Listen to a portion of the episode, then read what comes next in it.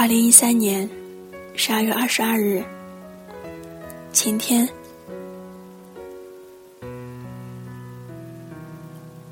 今天冬至，你有没有吃饺子呢？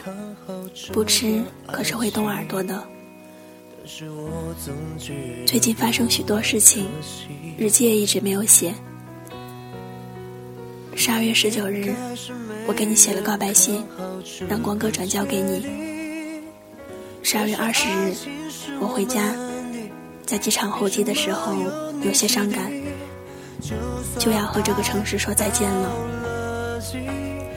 而这几天，我也一直在忐忑中度过，想着你收到信了吗？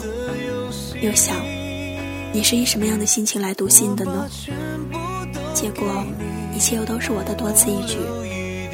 光哥说你最近一直不回学校，信。最早也要下周才能交给你。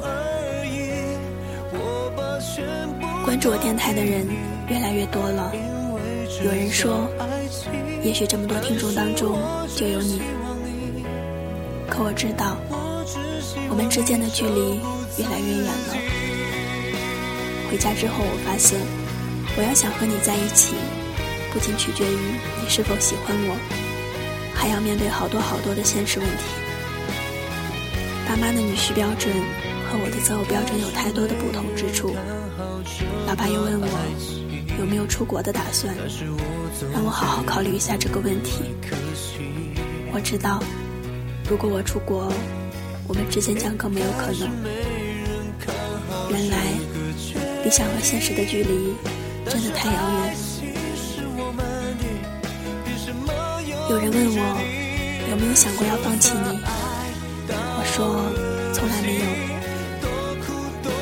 喜欢一个人，就不会再去问所谓的结果，也不会刻意去想是否要坚持下去。也许只要我还在，就会一直一直喜欢你吧。第三十二封信。